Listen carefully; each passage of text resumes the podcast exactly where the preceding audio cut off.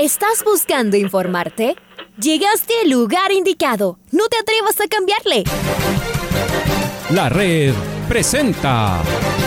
Ponte al día. Información deportiva al instante sobre la actualidad de los equipos ecuatorianos muchos goles y el drama que tanto disfrutamos. Los albos se pusieron en ventaja con doblete de Adolfo Muñoz. La Libertadores Femenina cuenta con sus 16 equipos. Con la conducción de los periodistas de la red, Raúl el Profe Chávez y Andrés del Pichón Villamarín. Mucha información que contarles aquí en 102.1 FM. El microciclo de la selección que arranca el día de hoy. Ponte al día. La red. Bienvenidos.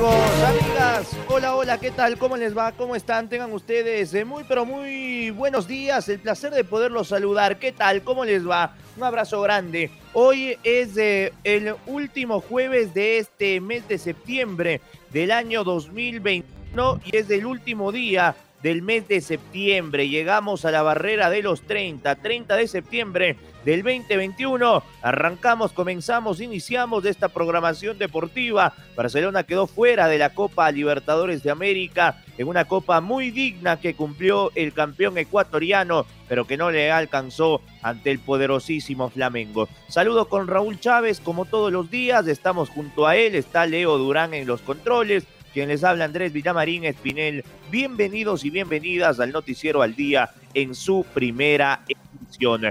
Raulito, ¿cómo te va? ¿Qué tal Andrés? ¿Qué tal amigos, amigas? Bienvenidas, bienvenidos. Fuerte abrazo para todos.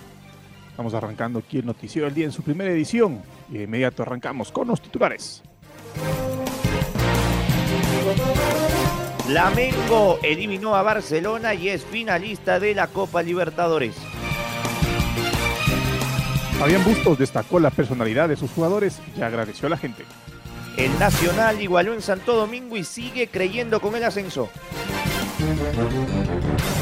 Red Bull Bragantino se clasificó a la final de la Copa Sudamericana. Liga Pro prepara protocolos para el regreso de los hinchas a los estadios. La FIFA realizó controles a 354 jugadores en el último año sin positivos. Julio Castillo se prepara para participar en el Mundial de Boxeo. Anderson Julio convirtió en la MLS un triunfo agónico en el Real Lake. Es momento de escuchar el editorial del día en la voz de Alfonso Lazo Ayala. La historia se repitió a semana seguida con los canarios. Volvieron a generarle varias situaciones de gol al Flamengo, pero no estuvieron finos. Y los brasileños lo tuvieron otra vez a Diego Alves en el arco. Los partidos se ganan con jugadores que marcan diferencias en diversos lugares de la cancha. Flamengo los tiene. Si bien es cierto que los canarios lucharon hasta el último, también es verdad que luego del primer gol en el estadio Banco Pichincha la serie se liquidó. Terminó siendo demasiado largo el partido e incluso en algún momento la diferencia pudo ser mayor y hubiera sido inmerecida. Buena Copa Libertadores de los Canarios. Llegar a las semifinales que este año casi se juegan entre brasileños no es poco. Ingresó muy buen dinero a sus arcas y su imagen salió fortalecida en el continente. Qué difícil se nos hace al resto del fútbol sudamericano competir con oportunidades frente a los brasileños. Nos parece que el Flamengo es el favorito, pero al Palmeiras, que otra vez es finalista, ya nadie le podrá ver con desprecio desde arriba. Buena final brasileña. Por su parte, el soñador nacional consiguió un punto en su visita a Santo Domingo y desde ahora prepara la segunda final en busca del ascenso. Recibirá la próxima semana al Gualaceo que le lleva dos puntos en la tabla. Solo podemos pensar que su camiseta debía aparecer en este momento. No le sirve nada más que ganar y allí salir a la última fecha a buscar el regreso. Perdió muchos goles en un campo complejo en Santo Domingo, pero ahí están estos chicos desconocidos y que se ve llevan la histórica camiseta de los puros criollos pegada a la piel. El hincha fiel debe seguir creyendo y empujando. Está cerquita. No es tiempo de reproches, es tiempo de alentar. La máquina gris quiere volver.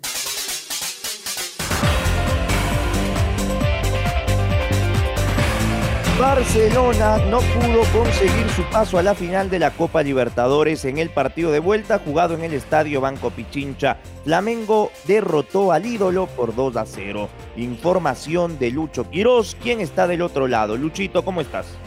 ¿Qué tal Andrés y Raúl? ¿Cómo les va? Un gusto saludarles. Barcelona quedó eliminado de la Copa Libertadores ayer en el partido de vuelta de esta semifinal. El eh, Mengao le ganó 2 a 0. Nuevamente el marcador que se dio en Río de Janeiro y en el global quedaron 4 a 0. Con este resultado, el ídolo del astillero solamente regresa a ver a lo que será eh, la recta final del campeonato local. La final será el próximo 27 de noviembre entre brasileños, Palmeiras versus Flamengo. Dos goles de Bruno Enrique nuevamente le dan la victoria a este equipo brasileño. Un abrazo. Abrazo Luis, gracias, gracias por tu información. Y es momento de escuchar a Renato Gaucho, el técnico de Flamengo, y sus reacciones luego de la clasificación a la final. Eu procuro trabalhar diariamente para preparar minha equipe, o meu grupo, podemos dizer assim, para todos os jogos, para todas as competições. E hoje o Flamengo provou mais uma vez a força dele. Enfrentamos um adversário que não havia perdido ainda em casa, essa Libertadores. Adversário difícil de ser batido. Nos deu bastante trabalho, tanto no Maracanã quanto aqui. Mas a minha equipe esteve muito bem, em todos os sentidos. Taticamente, fisicamente, tecnicamente, concentrados, focados no nosso objetivo, que era conseguirmos o, a classificação. Eu acho que o maior reconhecimento de tudo isso, que a equipe esteve muito bem, foi que o estádio todo aplaudiu a, a equipe do Flamengo na saída do jogo. Então agora nós conseguimos o nosso objetivo, que era chegarmos à final. Temos um grande adversário pela frente também, que, que é o Palmeiras. Las palabras de Renato Gaullo. Es momento de escuchar al otro técnico, al estratega canario. ¿Qué dijo después de la eliminación? Lo escuchamos al DT de Barcelona. Enfrentamos, creo que el equipo más importante del continente y Bruno Enrique uno de los mejores jugadores y no, no es que no interpretamos lo que hace, la jerarquía de- del plantel, de la calidad individual que tiene Flamengo hace que marquen esa diferencia. Me parece que es mérito de, ellos, de, ese juego que tienen y de darle la chance de, generar eh, desniveles para que él pueda aprovechar. Cuando no es él, es Gabigol, en este caso sufrimos nosotros a, Bruno Enrique, como podemos sufrir a Gabigol o a Everton. Eh, tiene mucha jerarquía en todos los puestos y es un equipo muy poderoso, pero no creo que no hayamos interpretado. La, realidad es que son superiores, creo que a todos los equipos del continente, y bueno, obviamente eh, cuando juegas a este nivel, si no, sal, si no haces las cosas perfecto, eh, las consecuencias están en equivocaciones, terminan en gol.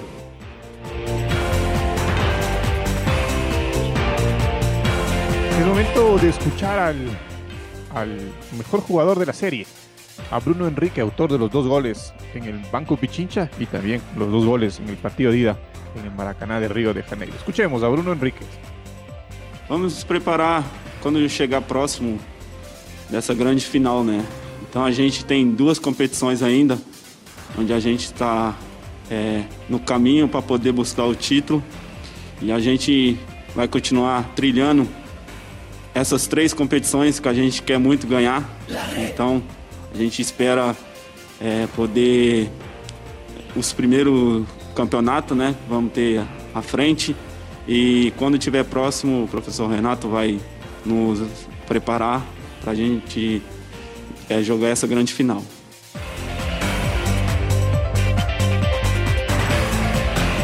Muy bien, ahí escuchábamos a Bruno Enrique, la figura de la noche, ayer en eh, la semifinal de vuelta en la Comebol Libertadores. Cambiamos de tema, nos vamos a la Serie B donde el Nacional igualó 1-1 ante el Atlético Santo Domingo como visitante. El gol del empate lo anotó el debutante Anderson Castillo. Los criollos son terceros en la tabla y medirán a su rival directo, que ayer empató el Gualaceo 1-1, que ayer le ganó 1-0 a la Liga Deportiva Universitaria de Puerto Viejo. Es momento de ir con Freddy Pasquel que nos amplía la información del Rojo y su empate ayer en Santo Domingo.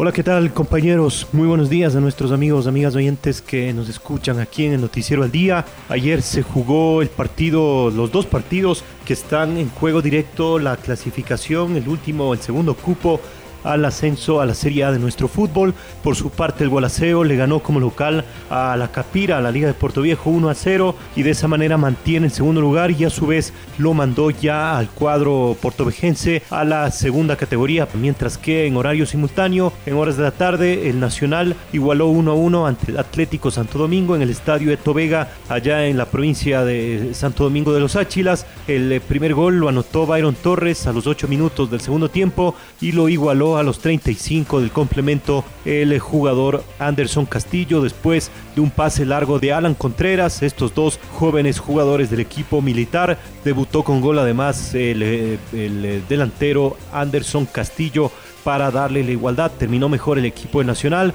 que estuvo cerca incluso de marcar el tanto de la victoria. De todas maneras, con 55 puntos, el equipo rojo sigue siendo tercero en la tabla y la próxima semana se definirá prácticamente todo cuando se midan acá entre rivales directos del Nacional ante el Gualaceo en la ciudad de Quito. El Nacional alineó con David Cabezas en la portería, en la defensa estuvieron Jean-Pierre Torres, Ronald de Jesús que volvió, Jeremy del Castillo y Adrián Cela en la mitad de la cancha, Nicolás Dávila, Brian Tana, Thompson Minda, Bateo Zambrano y en el ataque Yalmar Almeida y Jomil Delgado. Esta es la información entonces del Nacional y la Serie B de nuestro balompié. Sigan con nosotros en el Noticiero al Día. Muy buenos días.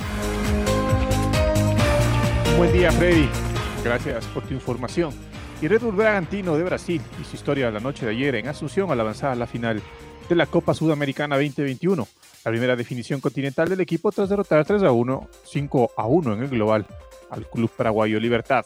En la ida el conjunto paulista había ganado 2 a 0. Los goles para el Toro Vermelo fueron anotados por el argentino Tomás Cuello a los 9 y 57 y Artur a los 82. El descuento fue obra de Lorenzo Melgarejo a los 52 minutos. La labor del portero Clayton fue clave para el triunfo paulista. Este contuvo un penal de Diego Vieira a los 16 minutos y al menos una media docena de remates con destino a red de los delanteros guaraníes. El conjunto de Braganza Paulista, fundado en 1929 y adquirido por Red Bull en 2019, disputará la final única en Montevideo el 20 de noviembre contra el ganador del juego entre Paranaense y Peñarol que se enfrentan el jueves en Curitiba.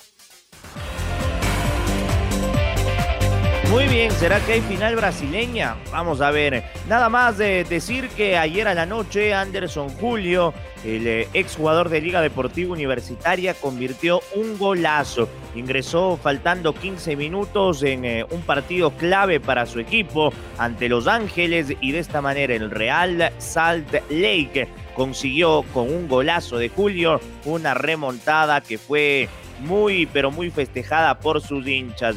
Una jugada individual en la cual limpió la marca del defensa de turno con un sombrerito y le pegó de aire con una volea indetectable para el arquero de Los Ángeles y de esta forma en la MLS AJ11 Anderson Julio, el hombre que fue figura en Liga Deportiva Universitaria, consiguió su séptimo gol en el fútbol de los Estados Unidos. Será convocado por Alfaro, lo conoceremos en las próximas horas. Vamos ahora con el eh, señor David Constante, porque el director de competencias de la Liga Pro describió los protocolos que se implementarán para el regreso de los hinchas a los estadios. Escuchemos parte de la nota lograda con Constante en el programa de la red Jornadas Deportivas entendiendo que nosotros tenemos un pasaporte, vamos a tener controles, vamos a tener acomodadores, vamos a tener en todos los escenarios estoy hablando, ¿no? Tanto de la Serie A y Serie B. Que los clubes van a tener sus acomodadores, que los clubes van a tener mayor cantidad de seguridad, van a tener personas de control de ingresos, vas a tener que utilizar una plataforma digital para poder controlar el pasaporte de el pasaporte único del aficionado, el registro único del aficionado, y como tal creo que el primer paso es hacer las cosas bien. Tuvimos participación con la eh, Liga Pro, con la Federación Ecuatoriana de Fútbol en los partidos eliminatorias de la selección. tuvimos una colaboración muy amplia, eso nos da el, know-how para poder eh, entender cómo debemos manejar al público, independientemente que tal vez el público de una selección es distinto al público que va para como aficionado para un hincha de un, de un club específico, ¿no? Pero el, el, proceso, el cronograma como tal es hacer bien los pilotos, tener una fecha 11 excelente, ver si es necesario progresar, pedir, hacer la solicitud al COE Nacional y luego ir aumentando a ver si podemos llegar a un 100%. Esa es la idea, ir progresando paso a paso, pero tenemos que empezar bien. El primer paso es los, los partidos pilotos hacerlos de la mejor manera.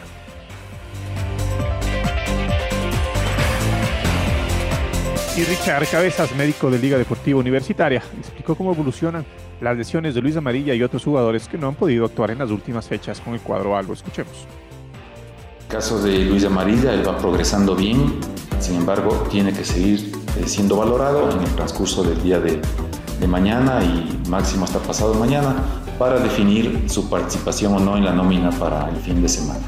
Y tenemos el caso de Lucas Villarroel. Hoy en la mañana recibimos eh, luz verde de parte de, del médico especialista en columna que le está tratando para que él se reintegre a los entrenamientos de manera progresiva y tendremos que ir viendo cómo responde a los entrenamientos en el transcurso de la semana. Pero fue una buena noticia en todo caso que nos permitan ya incorporarlo a entrenar. Todavía por definir el estado de Nilson Angulo con un par de estudios de imagen que haremos el día de mañana para tener el diagnóstico definitivo. Estuvieron en rehabilitación hoy, irán, harán lo mismo mañana y lo seguiremos valorando en el transcurso de la semana. No pienso que haya inconveniente para que participen del, del encuentro del siguiente fin de semana. Buenas noticias entonces en liga con la recuperación de algunos nombres y con eh, la confirmación de que no fue nada de gravedad lo de Nilson Angulo. Liga juega el sábado a las 8 de la noche frente al Guayaquil City. Vamos ahora con Independiente del Valle, ¿no? Luego del valioso empate de visitante ante Independiente del Valle. Vamos con información del rodillo. El equipo ambateño, el técnico universitario, continúa con los entrenamientos en el complejo Deportivo de Quitán Loma con miras a su partido frente a Meleg el próximo domingo. Partidazo en el Belavista. ¿ah? Durante estos días de entrenamiento, el técnico José Hernández deberá buscar el reemplazante del volante Darío Bone, quien vio la roja directa en el partido con los del Valle y recibirá dos fechas de sanción. Su reemplazante natural sería el volante uruguayo ecuatoriano Mario Risotto, pero todo se irá definiendo con el pasar de los días. Según la planificación técnica, los entrenamientos serán hasta el día sábado. Ese día los jugadores convocados quedarán concentrados para el compromiso del domingo.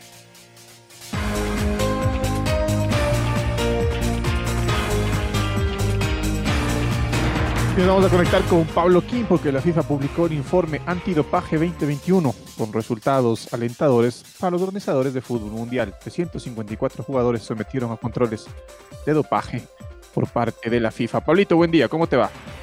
Hola, ¿qué tal? ¿Cómo les va, compañeros, amigos y amigas de la red, amigos y amigas del Noticiero al Día? Aquí está la información para ustedes.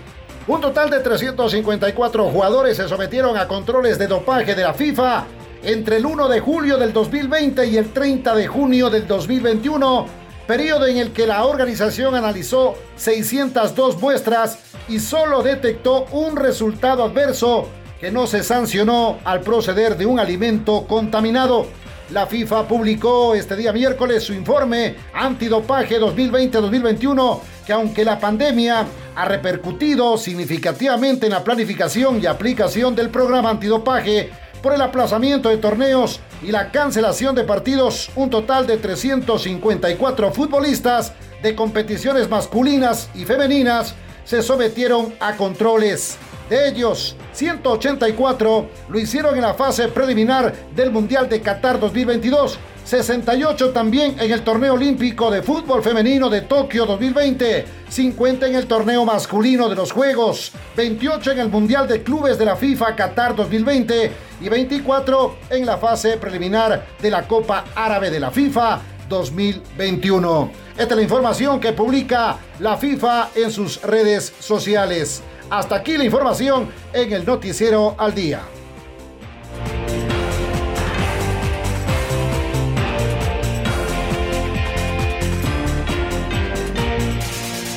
Abrazo grande, Pablito, hasta dentro de un ratito nada más. El vicecampeón mundial de boxeo, Julio Castillo, se prepara para participar en el mundial que se llevará a cabo en Serbia en octubre.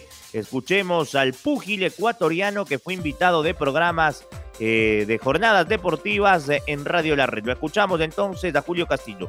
Bueno, el mundial es en Serbia Belgrado, pero vamos a tener previo una, una concentración en España unos chicos que tienen un buen nivel de para prepararnos y llegar en últimas condiciones al mundial.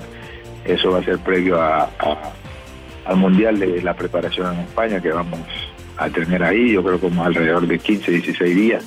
Vamos a tener una, una preparación bastante fuerte y buena para, como te digo, previo al mundial para llegar en buenas condiciones a ese, a ese mundial de Serbia Belgrado. Momento de escuchar el gol del recuerdo. El gol del recuerdo.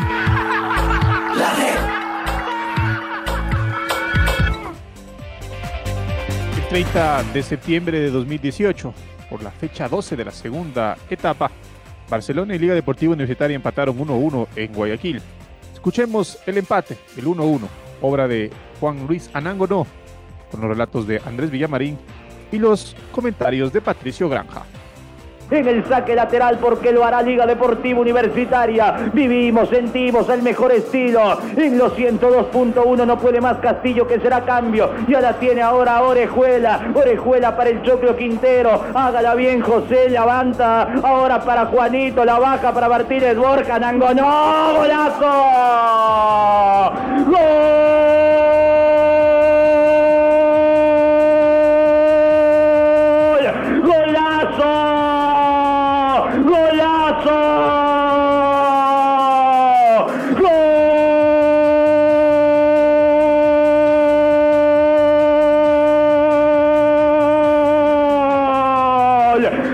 pastor de Juanito del que aparece en momentos calientes, del que asumió la batuta tras la ida del capitán, del que ya hizo un gol importante en la primera etapa en ese arco y ante ese mismo arquero. ¡Qué golazo! Le rompió el arco norte a Máximo Banguera, el pivoteo del colombiano Martínez Borja. Y ahí está el pastor, ahí está el que no falla, ahí está Juanito, Anango no, pone el empate aquí en el Monumental. 24 minutos de este segundo tiempo. No lo den por muerto a Liga. Apareció el de los goles importantes. Anango no dice que Liga tiene uno. ¿Cómo quedó el Monumental? Así, en silencio, Barcelona 1. Sí, señor, y empata la Liga porque nos quedaba como inquietud. ¿Qué iban a hacer los dos grandotes? Pues bueno, ya nos mostraron qué pueden hacer. Jugar por arriba, bajarla con el hombro, tocársela de nuevo y Juan Luis pecho y zurdazo para que esto tenga nombre propio. Juan Luis Anango no, el hombre del gol, el hombre del empate por ahora en 70 minutos allá en el Monumental. Liga 1, Barcelona 1.